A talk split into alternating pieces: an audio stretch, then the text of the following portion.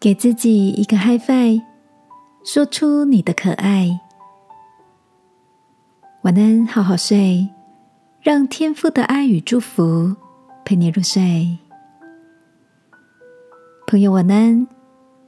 今天的你心情好吗？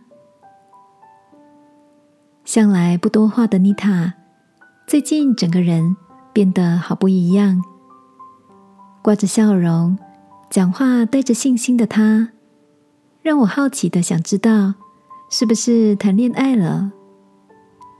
妮塔笑着说：“不是啦，是我听到一个故事，说到一个女孩种了两盆郁金香，她给两盆花相同的栽种条件。”同样的施肥、浇水、照射阳光，唯一不一样的是，女孩每天对郁金香说话，对左边的说赞美的话，而对右边的那盆则是抱怨着。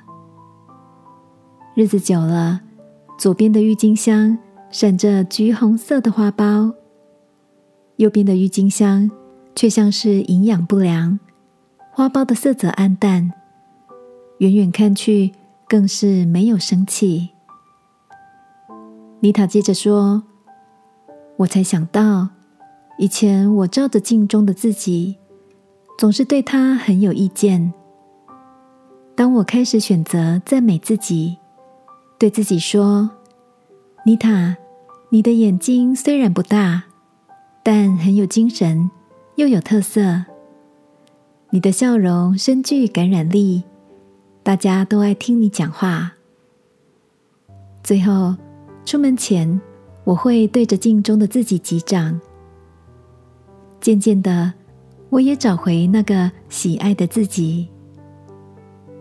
看着这样的妮塔，我也喜欢现在她的样子。这让我想到圣经里说：“生死在舌头的泉下。”原来。话语能影响我们的生命是活泼的，还是沉闷的？今晚，让我们来练习从赞美自己开始吧。